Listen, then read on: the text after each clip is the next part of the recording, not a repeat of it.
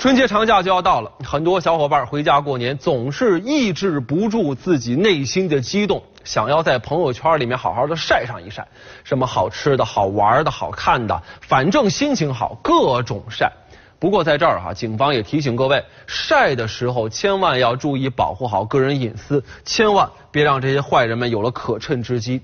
像您出去玩的时候的火车票、飞机票、登机牌之类的，千万甭晒了啊！有人晒的时候呢，可能会把自己的名字给模糊掉。但是呢，机票和火车票的条形码或者二维码，这其实也含有乘客的个人信息，包括身份证号等等等等。有人呢利用高科技窃取个人信息的可能，所以说咱们一定得把它模糊掉。像其他的护照啊、家门钥匙啊、车牌啊、孩子呀、老人照片啊、姓名啊，以及自己的位置啊等等等等，最好不要晒出来。但是很多人说了，我好不容易出去玩了一趟，我不晒位置，我怎么炫呢？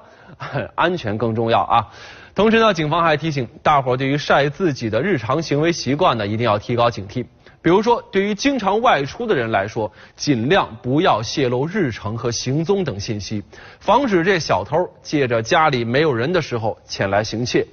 女性呢，要尽量少晒这个贵重的首饰啊、名牌包包等等，防止别有用心的人心生歹意。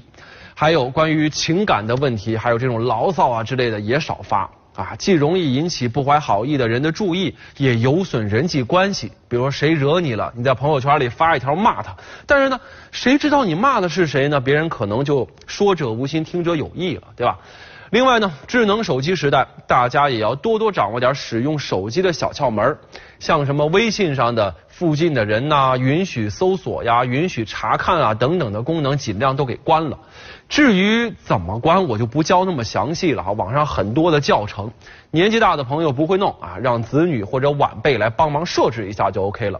如果说一不小心手机弄丢了，第一时间挂失手机号码，然后打电话啊，冻结银行的网银呢，同时也要解绑你的支付宝和微信，防止造成财务的损失。总之，春节近在眼前，阖家团圆、欢度春节的时候，咱们一定得防患于未然，这样才能平平安安、欢欢喜喜的过大年呢。